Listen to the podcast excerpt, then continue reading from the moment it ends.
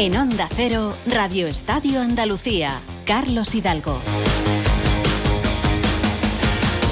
¿Qué tal? Saludos, muy buenas tardes. Son las dos y media en todas las emisoras de Onda Cero en Andalucía. Tiempo para el deporte con Miguel Cala en la realización técnica. Un programa con el patrocinio de la Consejería de Turismo, Cultura y Deporte de la Junta de Andalucía, en el que vamos a hablar, por ejemplo, de fútbol, porque anoche a las 12 de la noche cerraba el mercado de futbolistas, el mercado de invierno, mercado de enero, y los equipos andaluces de primera división, especialmente Granada y Almería han estado muy activos. Han firmado muchas operaciones de entrada y de salida, sobre todo de refuerzos, de fichajes. Vamos a repasar eh, lo que hicieron en este mercado Granada, Cádiz, Almería, también el Sevilla y el Betis. Un Sevilla que sigue recibiendo muchísimas críticas, que ha presentado hace un ratito a un nuevo futbolista, un nuevo delantero argentino que llega del Tottenham, Alejo Vélez, y el Betis que ha hecho buenas contrataciones, que ha firmado al Chimi Ávila, a Bacambú, a Fornals, aunque aunque lo de Fornals está en el aire por un error informático del club del que procede, el West Ham. Se lo contamos todo, les hablamos también de la jornada de baloncesto, escucharemos a la atleta sevillana Carolina Robles, que se ha proclamado campeona de España de cross y muchas cosas más hasta las 3 en punto de la tarde. Hacemos una pequeñísima pausa, unos consejos muy interesantes y empezamos. En Onda Cero, Radio Estadio Andalucía. El miércoles 7 de febrero, en la Casa Colón de Huelva, de 2 y media a 3 de la tarde, Andalucía es verde, en directo desde el primer Congreso Nacional del Hidrógeno Verde. Daremos a conocer todo lo que este combustible llamado a revolucionar la industria supondrá para nuestra comunidad y para Huelva, sede de este ambicioso proyecto. Andalucía es verde. Susana Valdés. Este próximo miércoles 7 de febrero a partir de las 2 y media de la tarde, desde Huelva y para toda Andalucía. Andalucía es verde. Te mereces esta radio. Onda Cero, tu radio. El domingo 4 de febrero, fiesta de la matanza en Ardales. Saborea los productos típicos de la matanza, chorizos, morcillas, salchichones, además de exquisitos dulces locales como la galleta de almendra, mercado artesanal y música en directo con el canijo de Jerez. El domingo 4 de febrero ven a la fiesta de la matanza en Ardales, puerta del Caminito del Rey. Nos encanta viajar, nos encanta Andalucía. ¿Te vienes a conocerla? Iniciamos nuestro viaje cada miércoles a las dos y media de la tarde y recorremos Andalucía contigo. Gente Viajera Andalucía, un programa de turismo, actualidad, gastronomía, tradiciones y buen humor en Onda Cero. Con la colaboración de la Consejería de Turismo, Cultura y Deporte de la Junta de Andalucía. Te mereces esta radio. Onda Cero, tu radio.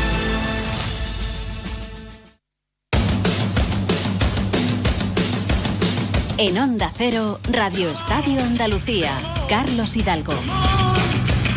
Dos de la tarde y 34 minutos. Lo dicho, vamos con el fútbol y vamos a repasar cómo quedan las plantillas de los equipos andaluces en primera división después de que se haya cerrado el mercado y ha habido mucho, mucho movimiento. Enseguida vamos con el Granada, que ha hecho muchísimas operaciones. Vamos con nuestros eh, compañeros eh, por toda Andalucía. Eh, antes de nada, hola José Manuel Jiménez, buenas tardes. ¿Qué tal? Buenas tardes. Luego contamos cuántos fichajes ha hecho el Betis, cuáles son, pero hay uno que está en el aire, como he dicho en el sumario, que es el de Pablo Fornals, el que fuera en su momento jugador del Villarreal. Eh, que llega del West Ham, que llega o no llega, depende, ¿qué pasa? Sí, porque hubo un error eh, por parte del West Ham a la hora de adjuntar toda la documentación, hubo una serie eh, de requisitos que no cumplió a la hora de hacer esa transferencia en el sistema de la FIFA, en el Transfer Matching System, no coincidía con el del Betis y ahora la FIFA está revisando a fondo este asunto para comprobar que pueda eh, acceder eh, al, al conjunto verde y blanco Pablo Fornals. Ayer, anoche, eh, de madrugada eh, atendía a los medios de comunicación que estaban apostados allí en el estadio Benito Villamarín, cerca de las 3 de la madrugada, el CEO del conjunto verde y blanco, Ramón Alarcón, que hablaba de esos problemas que eh, existen con Fornals, pero en el Betis son optimistas con que a lo largo del día de hoy se pueda solucionar. Bueno, se ha terminado el mercado de fichaje, han venido ya tres jugadores, Johnny Cardoso, Chimi Ávila y Bacambú y bueno, era un poco la, ha salido otro jugador y finalmente eh, Juan Cruz también ha podido salir, ¿no? Eh, sabéis que hay un tema con, con Fornals a última hora, hay una incidencia que creemos, con incidencia informática que hemos estado trabajando en ella para poder justificarla. El Betis dio todos los documentos en tiempo y forma y el West bueno, pues parece que ha tenido un, problema con su herramienta informática.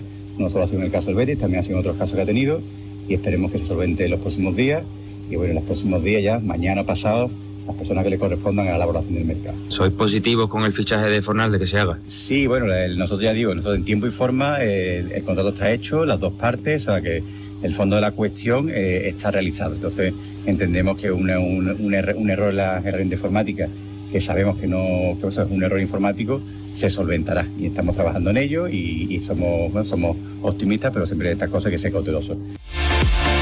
Optimista pero cauteloso. La FIFA es la que decide en el día de hoy en Zurich si Fornals va a vestir de verde blanco o no. Un Betis que en el mercado de invierno también ha incorporado a Cardoso, al Chimi Ávila y a Bacambú. Sí, Cardoso ya eh, se incorporó al principio del mes de enero y ya ha venido debutando con el conjunto verde blanco, ha venido jugando.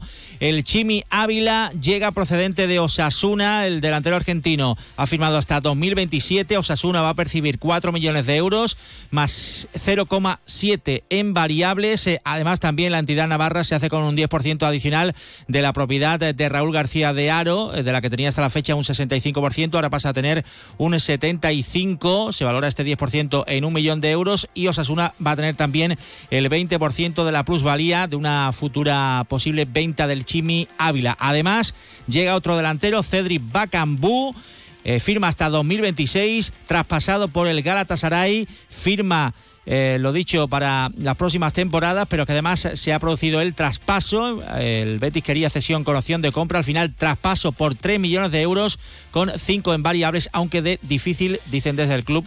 eh, verde y blanco cumplimiento. El Granada, que recibe mañana a Las Palmas, ha sido el gran animador del, del mercado de enero. Muchas salidas y sobre todo muchos fichajes. Pedro Lara, buenas tardes.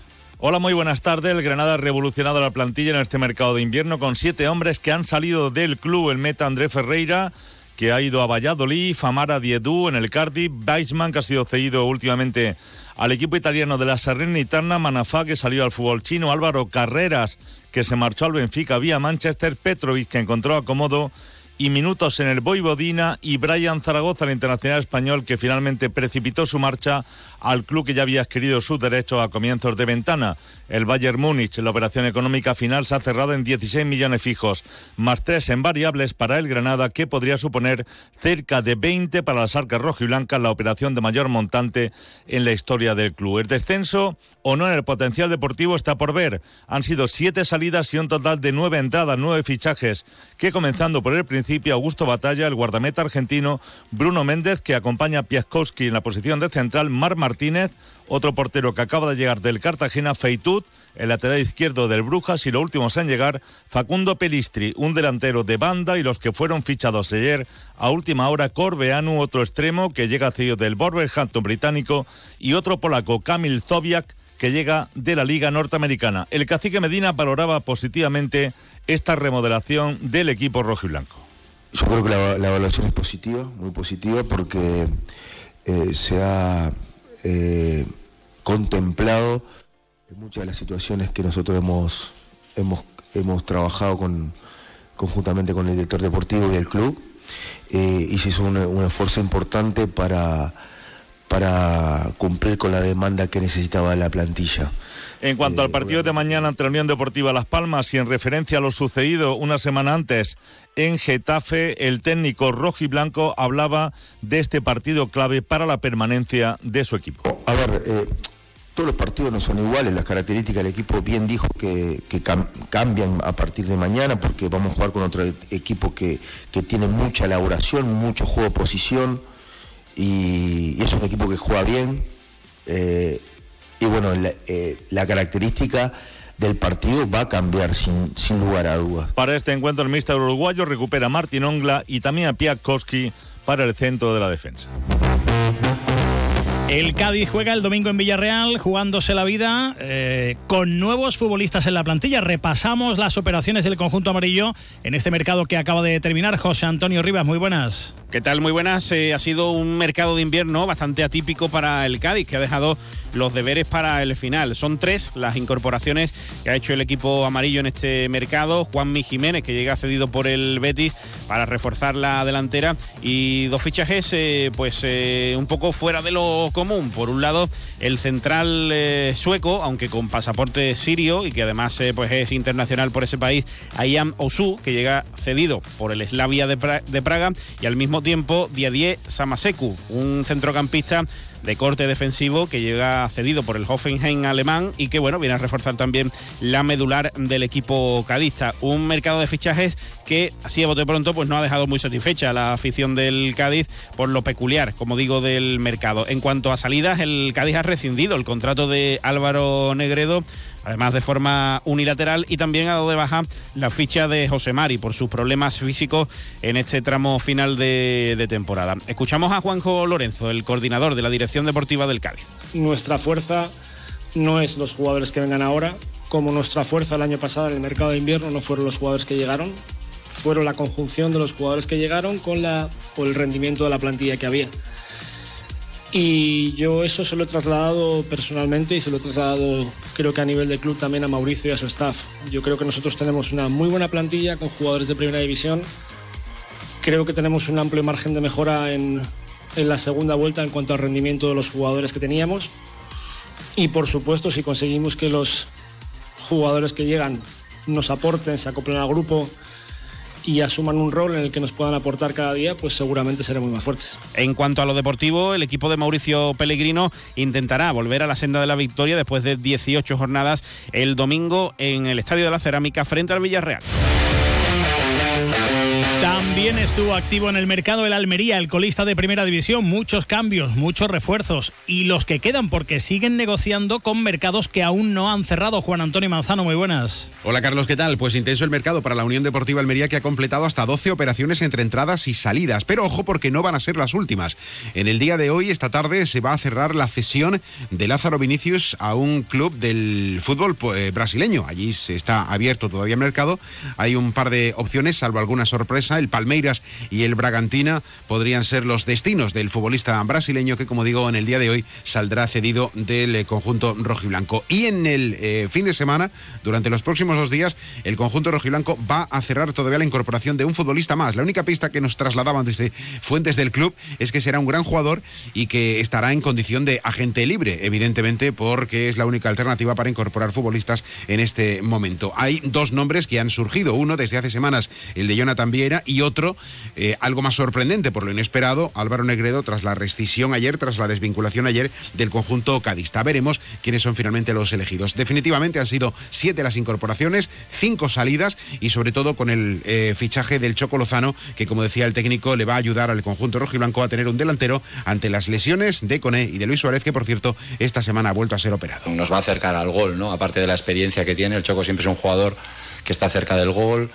y que tiene ese nivel, esa calidad, esa ruptura, no sé, al final es un delantero centro y nosotros hemos estado jugando sin, sin delantero centro, digamos. Pues prácticamente todo lo que llevamos de temporada. Radovanovic, Lucas Romero, Choco Lozano, Bruno Langa y un futbolista más. Las entradas en el conjunto rojiblanco, la salida lo más destacado, la venta de Akieme al fútbol francés, concretamente al Stade Reims por 10 millones de euros. Y todo ello en la previa del partido que mañana a las 2 de la tarde disputará el equipo rojiblanco en Mestalla ante el Valencia buscando la primera victoria de la temporada. En Onda Cero, Radio Estadio Andalucía.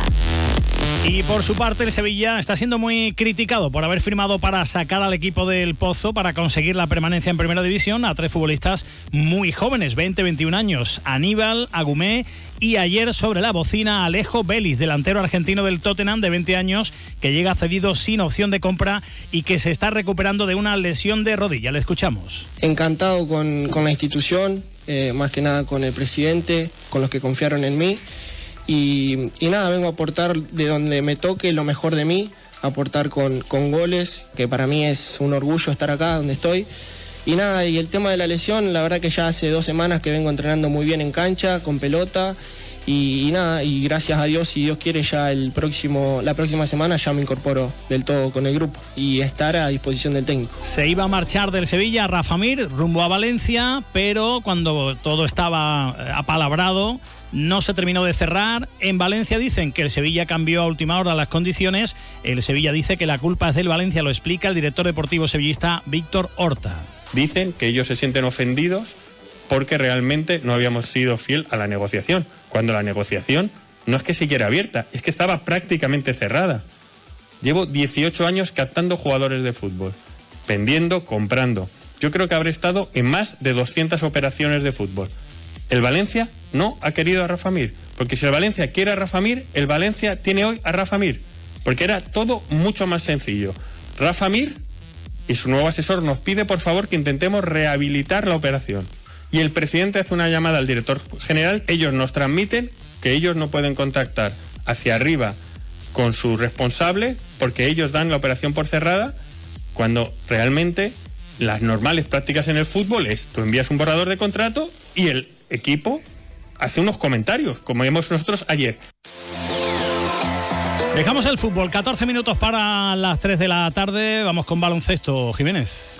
Sí, tenemos eh, la jornada número 21 de la Liga Andesa por delante. Mañana a las 9 menos cuarto en el Carpena Unicaja recibe al Moraván Andorra. Isabel Sánchez, ¿qué tal? Muy buenas. Hola Carlos, José Manuel, ¿qué tal? Muy buenas tardes. Y será el último partido en casa en el Martín Carpena para Unicaja antes del inicio de la Copa del Rey. Recibe a Moraván Andorra, quinto por la cola, con siete victorias y 13 derrotas frente al balance de 16-4 que tiene el conjunto malacitano, segundo en la tabla de la Liga Andesa. Partido especial para Tayson Pérez, es jugador de Unicaja, pero permanece cedido en el conjunto pirenaico hasta final de temporada. Hablaba de él hoy Ivonne Navarro. Bueno, él sí que es verdad que es un chico bueno, emocional, ¿no? Pero también es verdad que cuando se pone, cuando el partido empieza es un animal competitivo, es decir, él lo que le importa es competir, ganar, eh, seguro que tiene, bueno, tiene ganas de, enfrentarse a Melvin, a, a Dylan,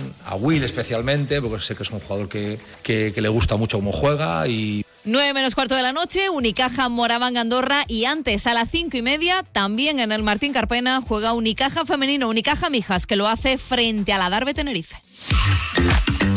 Gracias Isabel. Y siguiendo con el baloncesto, el Covilán Granada recibe el domingo a partir de las seis y media al Baxi Manresa. Escuchamos a su técnico, al técnico del conjunto granadino, Pablo Pin. Para nosotros es un reto importante, ¿no? El ser capaces de parar el ritmo y parar el rebote ofensivo, que al final el, otro día en Girona yo creo que por momentos fuimos capaces de parar el ritmo y fuimos capaces de hacer eh, buenas situaciones de balance, pero en el rebote pues no estuvimos nada bien, sobre todo en el segundo tiempo estuvimos bastante mal en el rebote y, y eso es algo que Manresa también hace muy bien, con lo cual pues tenemos que poner el foco en eso, llevamos toda la semana trabajándolo y sobre todo pues estar dispuestos a a pegarnos en el rebote, estar dispuestos a pelear, estar dispuestos a ir al contacto físico, porque sin contacto físico, sin choque contra este tipo de equipos, pues el rebote entonces lo va a perder seguro.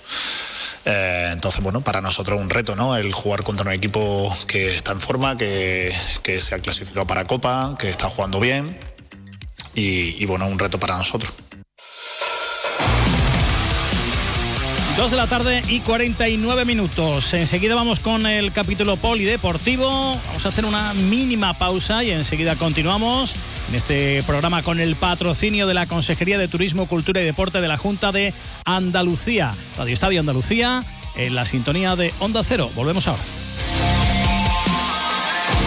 En Onda Cero, Radio Estadio Andalucía. ¿Sabías que en los años 90 ya existía la radio a la carta?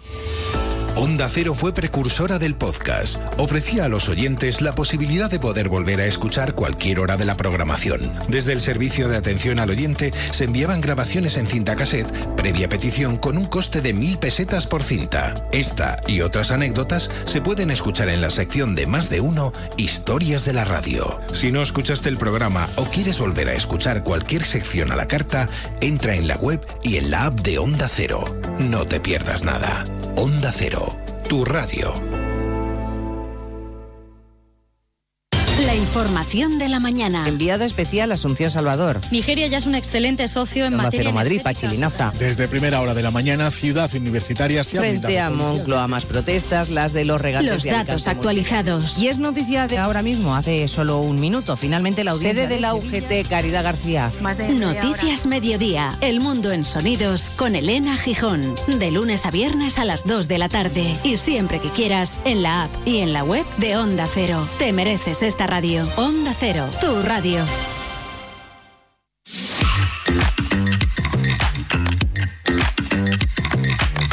En Onda Cero, Radio Estadio Andalucía. Carlos Hidalgo. 2 y 51 minutos. Vamos a ver, porque llegan novedades de la FIFA Uh. respecto al otro tema que hay abierto del West Ham. ¿eh? Recordemos que el West Ham ha tenido problemas también con el traspaso de Said Benrama al Olympique de León. El jugador estaba allí en eh, Francia y al final también ha habido problemas, eh, no el mismo, pero también problemas con el papeleo. Bueno, pues Fabrizio Romano, ya conocido por todos, Sí. avanza que eh, el Olympique de Lyon, bueno, de hecho el Olympique de Lyon ya ha anunciado que eh, la FIFA ha aprobado el eh, traspaso. Eso con lo es- cual, eso es buena noticia. había dos pendientes y los dos atañen al West Ham. Incluso nos decían que el tema del West Ham era peor porque faltaban algunos documentos. Sí. Eh, ha aprobado el tema de Benrama, con lo cual se espera que durante la tarde están ya reunidos, se espera que pronto puedan decidir a favor también del conjunto verde y si es que eso es lo que se espera, que el Betis eh, esta misma tarde pueda hacer oficial el fichaje de Fornals. Bueno, más cosas. Eh, los mundiales de natación de Doha, una de las grandes citas internacionales de la temporada, están ya listos para empezar. Empiezan hoy. Hasta el 18 de febrero van a tener eh, lugar eh, con una gran representación andaluza. Carlos Garach del Churriana en natación, María de Valdés en aguas abiertas, Alisa Ozollina y Marina García del Sincro Sevilla en natación artística y Miguel de Toro en waterpolo. Vamos a desear mucha suerte a todos. Tenemos que dar la enhorabuena a la atleta sevillana Carolina Robles, que se ha proclamado campeona de España de cross, el primer título de cross de su carrera deportiva tras las platas de 2020 y 2021. sobre todo ganar a, las atletas que, que estuvieron allí, ¿no? porque no fue un campeonato nada fácil. Eh, este oro ha llegado pues con las ah, mejores contrincantes que pude tener. Han sido grandes rivales a batir, con lo cual este oro todavía me da pues eso, mucha más confianza para decir, pues mira, si lo he logrado, eh, yo creo que cualquier objetivo que venga este año que me pueda plantear lo voy a afrontar con mucha más fuerza y con muchas más ganas.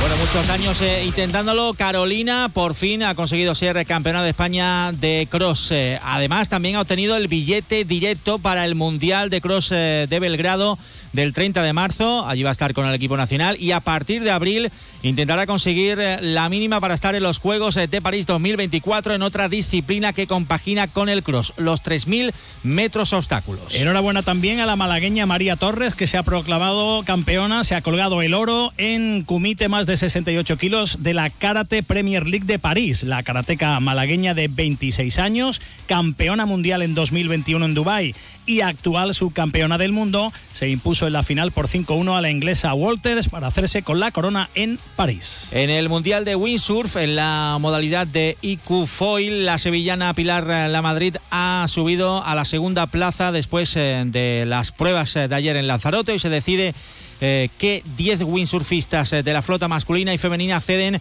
a las emocionantes eh, Medal Series eh, del sábado, el último día del Mundial en el que se van a disputar los cuartos de final, semifinal y la definitiva gran final con solo tres competidoras en la línea de salida. Suerte, por tanto, a Pilar La Madrid. Se está celebrando la leyenda de Tartesos, una prueba de mountain bike de cuatro etapas en un entorno inigualable en la provincia de Huelva, con el aval de la UCI, en la que Miguel Muñoz es el andaluz mejor clasificado en la categoría élite tras la primera etapa. El cordobés marcha en la cuarta plaza. Además, el jiennense Manuel El Triqui Beltrán lidera la prueba en la categoría Grand Master. Ambos hablan de esta espectacular prueba, la leyenda de Tartesos. Y para mí en especial una carrera en Huelva, UCI con este nivel, apenas dos horas de casa, ¡fua! es increíble y yo creo que son cosas que tenemos que valorar y entre todos ayudar a que esto crezca y poner nuestro granito de arena para que esto se mantenga muchos años. Yo creo que va a ser eh, otra carrera inédita, por llamarlo así, como prácticamente casi como la primera, en donde, y donde ya estáis viendo ¿no? el ambiente, ya estáis viendo la cantidad de bikers que se dan cita aquí eh, en Valverde del Camino. Y como te decía, a, pasar un buen día de bici de montaña entre amigos, a, a comer bien y a disfrutar de esta tierra de Huelva. En Onda Cero, Radio Estadio Andalucía. Por otro lado, tenemos en Andalucía torneos eh, nacionales muy importantes como la Supercopa de España de Fútbol Sala Femenino que se va a celebrar sábado y domingo en eh, Torremolinos, en el eh, Palacio de San Miguel. Pescados San Rubén en Burela, Atlético Naval Carnero, STV Roldán y Pollo Pescamar buscarán el primer título de 2024. También en Málaga, en Benalmádena, tendremos la gran fiesta del hockey español porque se va a celebrar la Copa del Rey y la Copa de la Reina de Hockey. Los ocho mejores equipos de la primera vuelta de la Liga MGS y la Liga Iberdrola se van a enfrentar de los eh, próximos 15 eh, al 17 de marzo en el campo de hockey de Retamar, situado en Benalmádena, y en el complejo deportivo Javier Imbroda, en Málaga, siendo ese primero la sede principal de la competición. En Sevilla, en dos semanas, se celebró la fase final de la Copa de la Reina de Voleibol Femenino. Desgraciadamente cayó en la primera ronda el FP Pro Voley Cajasol, equipo andaluz, equipo de dos hermanas. Terminó llevándose el título el Hidramar Gran Canaria, que venció en la final al Abarca Menorca.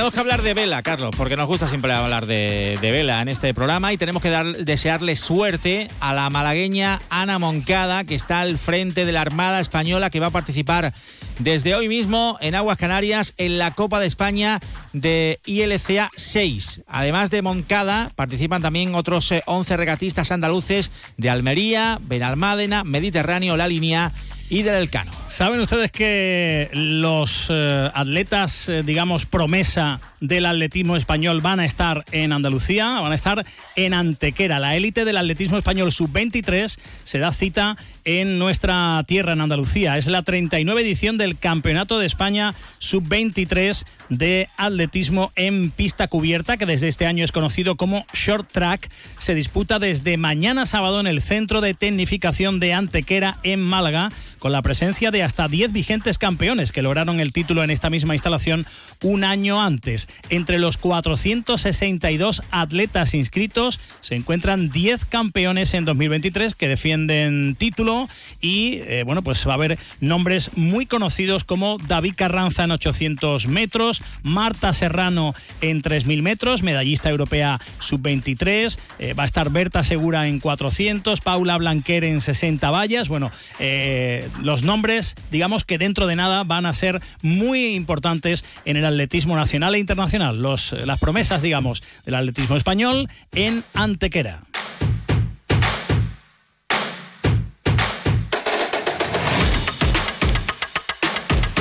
En tenis de mesa, el equipo del Museo de la Almendra Francisco Morales de Priego venció por 3 a 1 a Lucan eh, Cartagena en la ida de los cuartos de final de la Copa de Europa, así que ahora tenemos que estar pendientes del partido de vuelta eliminatoria el 11 de febrero para los cordobeses. Eh, vamos a ver si seguimos avanzando en la competición continental. Por cierto, este fin de semana en eh, Andalucía, en el Gran Hipódromo de Andalucía, en Sevilla, en dos hermanas, se va a celebrar el premio Onda Cero ahí vamos a estar en la décima jornada de la temporada de carreras de caballos en el Gran Hipódromo de Andalucía, Javier Piñar Hafner. Van a ser eh, cinco pruebas de pura sangre a galope en este recinto deportivo.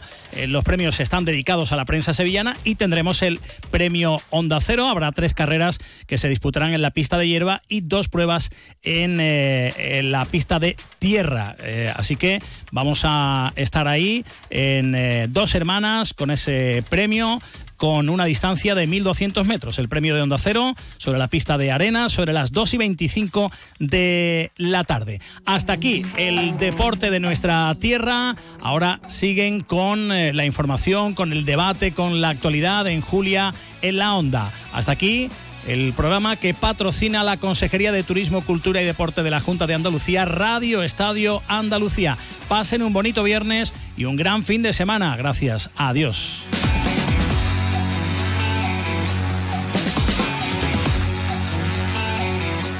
En Onda Cero, Radio Estadio Andalucía, Carlos Hidalgo.